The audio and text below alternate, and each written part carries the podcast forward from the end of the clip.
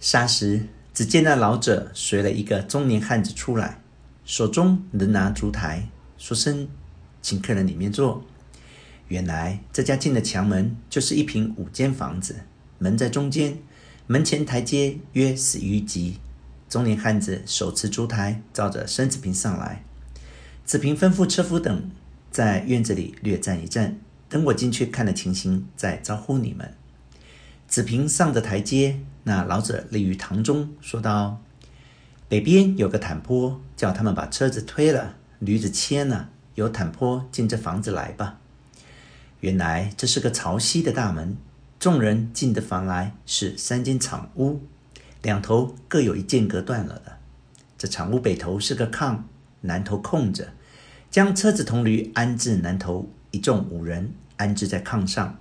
然后老者问了子平名姓，道：“请客人里边坐。”于是过了穿堂，就是台阶，上去有块平地，都是栽的花木，映着月色，异常优秀，且有一阵阵幽香，清沁肺腑。向北乃是三间朝南的金舍，一转俱是回廊，用带皮杉木做的栏柱。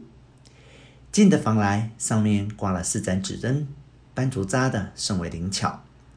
两间敞着，一间隔断，做个房间的样子。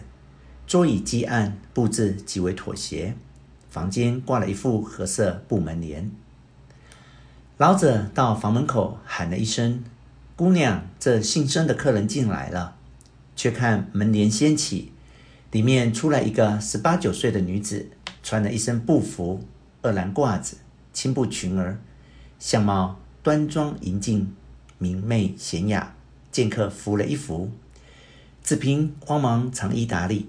女子说：“请坐。”即命老者赶紧的做饭，客人饿了。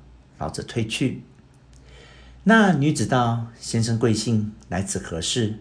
子平便将奉家兄命特访刘仁甫的话说了一遍。那女子道。刘先生当初就住在这集东边的，现在已搬到柏树峪去了。子平问：“柏树峪在什么地方？”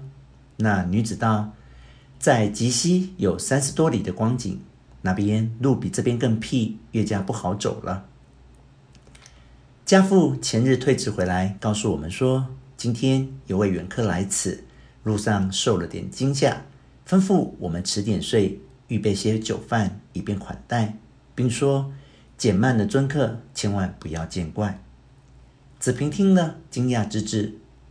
荒山里面又无衙署，有什么值日退职？何以前天就会知道呢？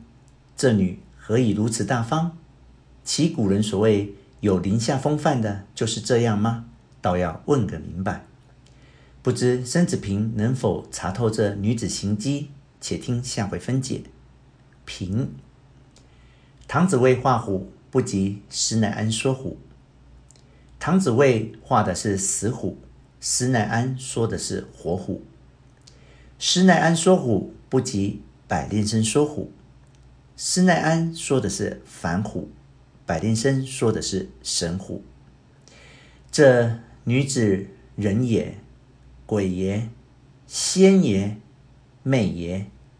我甚盼望下一回早日出书矣。